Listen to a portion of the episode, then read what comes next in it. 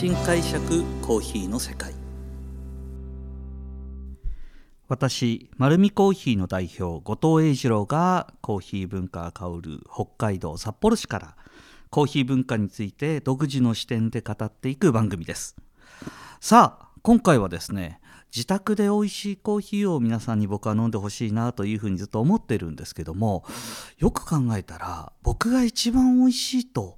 えー、入れ方で思っているコーヒーの通えー、入れ方をまだお伝えしていなかったんですよね。なので今回はこの私がお店でもそして今教室でもお伝えしているニューウェーブドリップについて今回とですねあと次回の前編後編に分けて詳しく説明していきたいと思います。実はですねあのこのニューウェーブドリップっていうコーヒーは僕にとっては本当にずっと長年の課題だったことを解決する方法だったんです、えー、私ですねコーヒーの専門家としてどうやったらやっぱり皆さんに家庭で美味しいコーヒーを飲んでもらえるかなって自信を持って抽出方法を伝えられる方法はないかなって長い間ずっとそう思っていたんですよ。特にですね僕コーヒー屋に勤めて一番最初コーヒー屋として仕事で一番、えー、難しかったのはやっぱり美味しくコーヒーを入れるだったんですね。会社に入って先輩からコーヒーの入れ方を教わっていっぱいいっぱいのコーヒーの味を見てもらいながら一つ一つ許可をいただいて、えー、コーヒーの抽出を安定させていくこのお湯を注いでコーヒーの味わいを注意するっていう一見単純に思えるこの動作もですね僕が勤め始めた時のコーヒーのドリップ方法だと非常に難しかったなっていうのが今でも感想で覚えてます。まあどういうイメージかというと皆さんも多分喫茶店行ったら見ると思うんですけどもマスターの手元でですねあのネルドリップなんか持ってるとそこからお湯注ぐとコーヒーがふわーっと膨らんできて膨らんだところに点滴のように丁寧に丁寧にマスターがコーヒー入れるとまあポタポタとコーヒーのもうエキスという雫が、えー、出てくるんですけどそれを凝縮したものを皆さんカップで楽しむというような形だったんですがえー、私がですね、あのー、そのドリップ方法をずっと16年ぐらいもう前の会社も含め自分の会社になってからもそのポットから点滴のようにコーヒーを落としてしっかり膨らませたコーヒーのブラシの状態を確認しながら味を出して提供するっていうのをやってたんですけども、えー、教室でやっててですね課題になってたのがやっぱりちょっと難しいんですよねまずポットから安定してお湯を出すこと自体も難しいですそれと実はそのコーヒー豆の浅入りなのか深入りなのかによってお湯の温度調節とかも必要になってくるんですね。これまああの前の回であの何回か前に話したことあるんですけど深入りのコーヒーだと温度下げるんですよみたいな話をしたと思うんですけどやっぱり調整が必要になってくるんですよ。なんですが私が今日皆さんにもういよいよですね教えてしまおうというような形でお伝えしようと思ってるこのニューウェーブドリップは素晴らしい味の安定感があります。まずどんなドリップ方法なのか、えーと、まずご紹介していきたいと思います。あのニューウェーブドリップというこの名称に関しては日本になかったので私がえー、2012年13年にサンフランシスコロサンゼルスに行った時に、あのー、その目の当たりにしたまあ、サードウェーブの地元の有名なお店のコーヒーの入れ方をですねあの自分なりに検証して自分のお店の入れ方として、えー、決めたんですけどもその時名前がなかったのでニューウェーブドリップという名前を付けさせていただきました。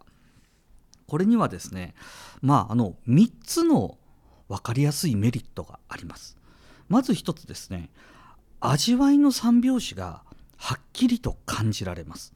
何かというと甘み酸味コクこの3拍子がですねやっぱりはっきりと感じるんですよ。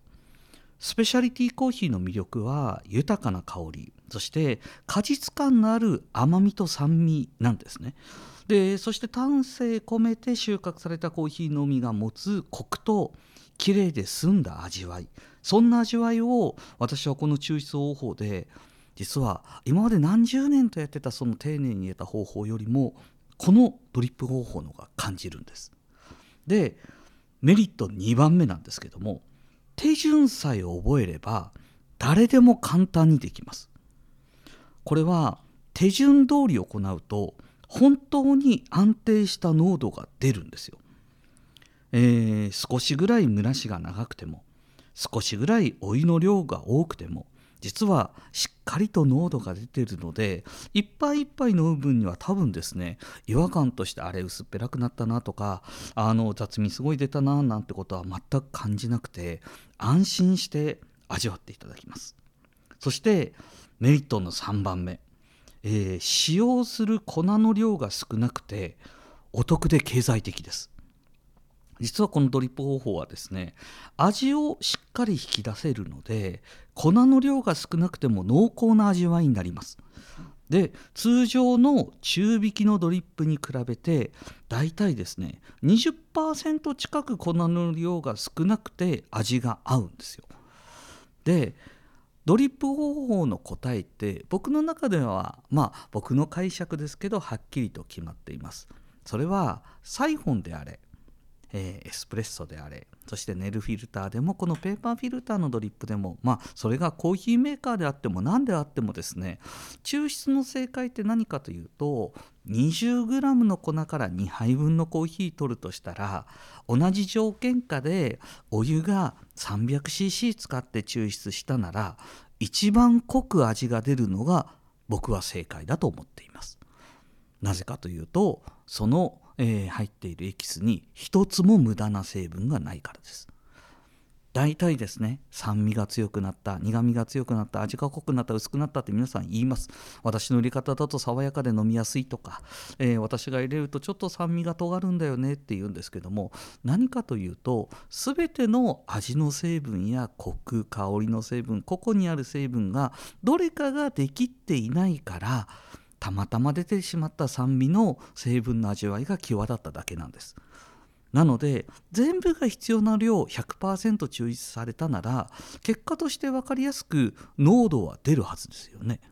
なのでコーヒーの成分に無駄な成分や味を悪くする成分があったとしても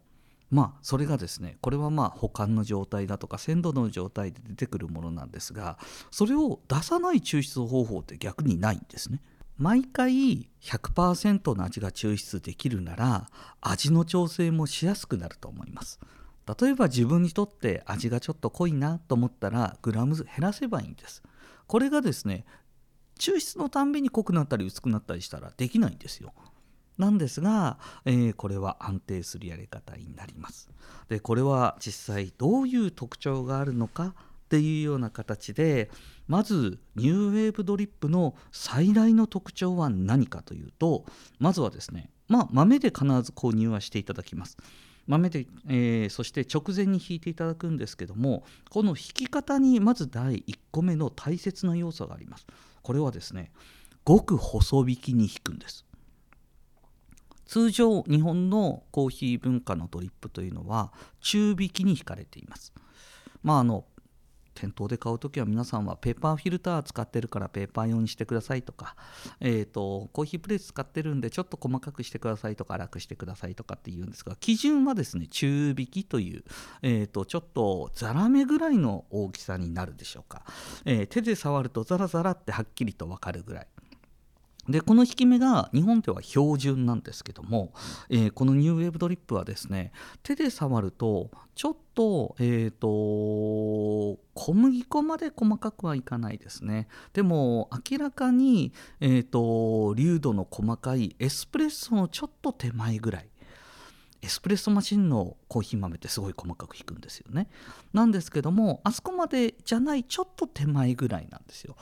でどうしてもこのやり方やるのにグラインダーは絶対に必要になるんですけども、えー、日本の今売っているグラインダーだと中引きが念頭にあって機械を作ってるので実は私が求めるニューウェーブの引き方までいかないグラインダーも電動ではあります。で、えーと、海外の、えーと、機械メーカーだともともとですねこれ文化の違いなんですね。細かく引くんですね。なのでグラインダーの引き目設定細かいところに合ってるんですよ。なので日本で作られているメーカーの器具よりも海外で作られた器具の方が合いやすいです。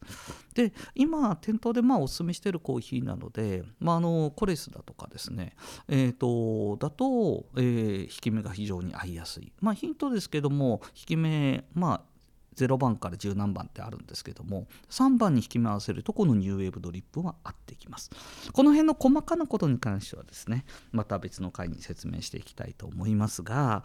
えー、この細かく引いたものを抽出していきます。そしてニューウェーブドリップその特徴はですね、えー、細かく引いたものをペーパーフィルターにセットします。使う器具はですね円錐形の形であれば、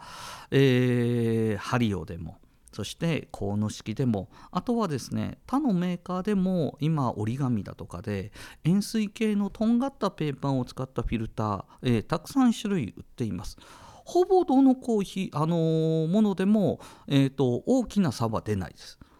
あの細かく鑑定するとちょっと抜けやすいもの抜けづらいものあるんですけども円錐形のとんがったペーパーフィルターであれば大丈夫です。でおすすめはですね1人前2人あの1人1杯分2杯分で入れるペーパーフィルターと4人分のペーパーフィルターがあるんですけどもこのニューウェーブドリップは実は入れ方の工程でお湯をドバドバとたくさん溜める工程があるので、えーと、ペーパーフィルターは4人用をおすすめします。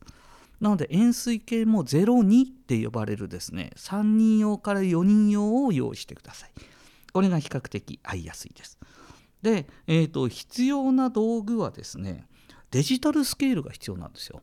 えーと、ドリッパーとサーバーを、えーと、大体2キロぐらいのデジタルスケールを用意してもらいたいんですけども2キロのデジタルスケールの上にサーバーを乗っけて、えー、ドリッパーを乗っけてその上に必要な粉の量を乗っけて後でお湯を足していくんですが常に重さを測りながら味の均一を測ります。なのでこのデジタルスケールはですねまあこれ別に今、えーと、通販でいくらでも売ってます。安く、えーと、2キロぐらい。のもので1グラムずつ表記されるものであれば何でも大丈夫です。でこれを使って抽出していくんですが、えー、一番最初にペーパーフィルターセットしたらペーパーフィルターで、えーと上からさっとですねお湯をかけてください。でドリッパーとペーパーを密着させますそして下のグラスポットサーバーを温める役割がありますのでお湯をかけていただいて全部お湯が落ちきったら今度は必要な粉の量を上に入れます。で上に入れたらですね下に入ってるこの抜けたお湯は捨てていただいてこの粉をセットさせてお湯を捨てた状態でもう一回デジタルスケールを0にしてください。で0にした後今度はお湯を粉の上にさーっと乗っけていくんですけどもこの時はですね丁寧に注ぐというよりは真ん中中心に低いところからドバドバドバッとお湯注いで構いません。で粉の上全体にお湯が乗っかったなっていうぐらいの量が大体ですね 40cc から 60cc ぐらいなのかな。なんですがここを何 cc に乗っけるというよりはさっとお湯乗っけてもらいたいんですよ。でさっと乗っけたら今度はヘラを、えー、これバターナイフみたいなものでいいです。あの先のとんがっていない平らなもののヘラを使って、えーと、実はこのペーパーフィルターの中に粉がセットされてお湯さっとかけちゃうんですけどこの粉をですねこのバターナイフ使ってささっとかき混ぜてもらいたいんです。多分これこんなの見たことないと思うんですよ。なんですが、えー、粉が非常に細かく引かれています。で引かれてるので上にさっとお湯のっけてもですねあの小麦粉に水入れても分離するのと同じようにコーヒー豆も細かく引いちゃうとお湯のっけても分離しちゃうんですねなので上にお湯乗ってても実は下に浸透してなくて下の粉は蒸らしになってないんですよこの時にお湯さっと乗っけてからヘラパッと持って、えー、あのー、サクサクサクってお湯が浸透する道を作るだけです。これですね何回かき回して味を出すとかそういうことではなくて何を求めてるのか、えー、粉にお湯が浸透することだけです。なので攪拌スピードとかそういうの関係ないんですよ。なのでサクサクサクと、えー、刺すだけでお湯が浸透してくれれば結構です。で、えー、お湯がお湯を注ぎ始める時に時間を計り始めるんですけどもこの時の蒸らし時間は40秒ぐらいがおすすめです。えー、これはですね30秒以上そして1分以内ぐらいが推奨そして1分超えてもコーヒーはぬるくなりますが味に大きな影響はないのであのあ注ぎだ後に忘れてたって言ったら失敗したと思って捨てないでください。えーと、お湯をそのままかけて大丈夫です。まあそれこそ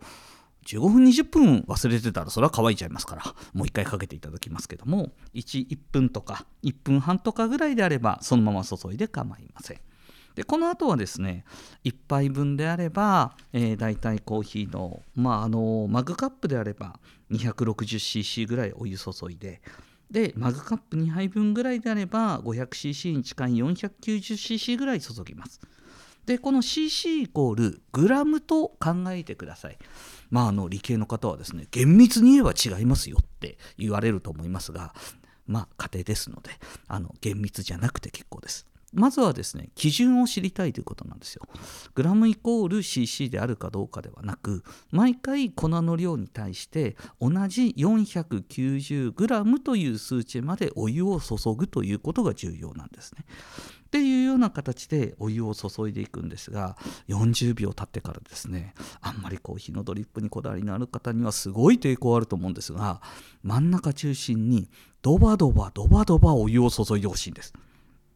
でこれは、えー、ちゃんと意味があって。で、えー、ともう4杯分のドリッパーのですね縁ギリギリに溢れるんじゃないかと思うほどドバドバドバドバッとお湯注いでほしいんです。注意点はこの時はポットの注ぎ口があまりにも離れてるとお湯の勢いが強くなりすぎてしまうのでなるべく粉に、えー、と近づけてあげて注いであげてください。そうするとですね一気にお湯がどんどんどんどん溜まってきます。で溜まって、えー、と決められた量の、まあ、今回マグカップ2つだと 490g490cc になるんですけどそこまで注ごうとします。だいたい4人分のドリッパーだと頑張って勢いよく注ぐでもですね溢れそうになるのが多分 350cc か 380cc ぐらいでもう溢れそうになっちゃいます。でその時には少しコーヒーがこの抽出されてお湯が少なくなるのを待ってからまたお湯を足す感じです。あのあくまでグラムを足す感じです。この間ですね、あのー、すごく今までのコーヒーのドリップみたいにコーヒーの蒸らしの状態見たり膨らみ見たりっていうことにならないんですよ。ドバドバドバってお湯溢れそうになってますからあくまで見るのはグラムだけ。で 490cc まで注いだらあとは全部落ちきるまで待つだけです。この抽出方法ニューウェーブドリップぜひ一度お試しいただきたいと思います。えー、どうしても今このですね音声だけだと分かりづらいなという方たくさんいらっしゃると思います。で次回この入れ方がどんなに素晴らしい入れ方なのかっていうのをテイストからフォーカスしてそして入れる時のポイントはどういう効果を示しているんだという私の解釈について説明をしていきたいと思います。今回聞いて早速やってみようと思った方はですね丸みコーヒー店のホームページにこのニューウェーブドリップの入れ方という動画を貼り付けてあります。で動画1回見てみてください。え？こんなにドバドバ注いでいいの？って皆さんびっくりされるかもしれません。ただ実際やってみると驚くほどコーヒーの味わいが良くなります。これですね何が良くなるのかどう良くなるのか次回しっかりとお伝えできればと思っております。このようにですねコーヒーにまつわることを、えー、独自の視点でお話しさせていただいております。丸るコーヒーは札幌市内に6店舗あります。ぜひ自分にあるコーヒーを見つけに来ていただきたいと思います。本日もありがとうございました。